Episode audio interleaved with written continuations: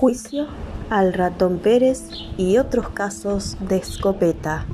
Primera parte, juicio al ratón Pérez. Sentado a una mesa de madera se hallaba un niño pálido y desconsolado. Su nombre era Benito Percodere.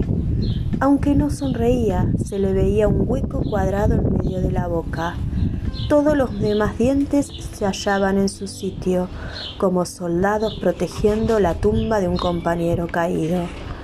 El fiscal acusador, señor Musopapa, se puso de pie, miró a su cliente, el niño sin un diente.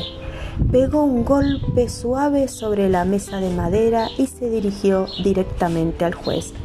Su señoría, dijo, el caso no puede estar más claro, claro como el claro que ha dejado en el bosque de la boca de mi cliente ese árbol caído, ese pájaro que ya no ocupa su nido, esa hoja que el viento se llevó.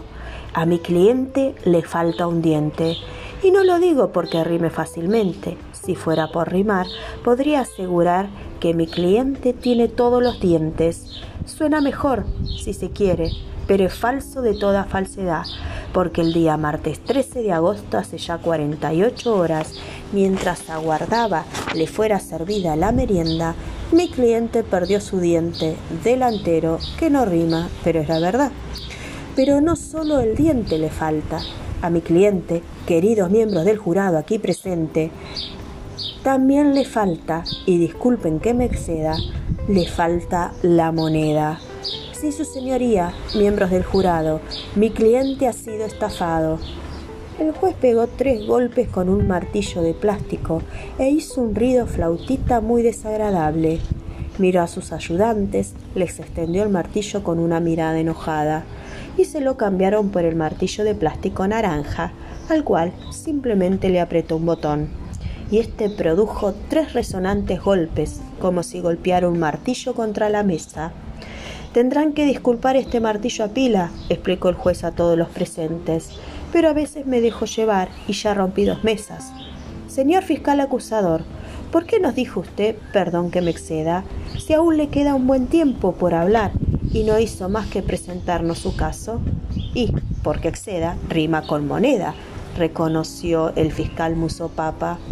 Me lo temía, respondió inmediatamente el juez, como si quisiera rimar con señoría, y oprimió nuevamente el botón del martillo de plástico, que para su gran vergüenza esta vez emitió el cuá cuá cuá de un pato. Señor fiscal acusador, me veo en la obligación de advertirle que debe usted limitarse a presentar los alegatos sin rimas innecesarias. Si no rima, no rima. Continúe, por favor. Es que ya terminé, su señoría. A mi cliente se le cayó un diente y el ratón Pérez no le trajo su moneda. ¡Ay! dijo el juez.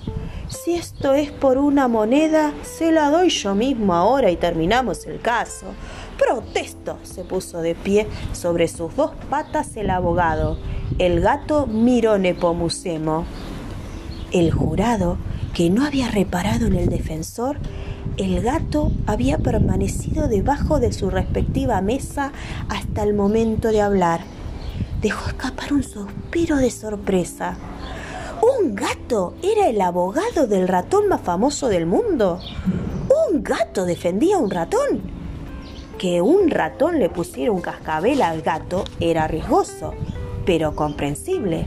Pero que un gato defendiera a un ratón era ridículo y sin embargo, de haber conocido los miembros del jurado la historia del gato Mironepomucemo, en lugar de haber suspirado de asombro, habrían suspirado de ternura. Nepomucemo era el famoso gato al cual los ratones habían intentado colocarle un cascabel.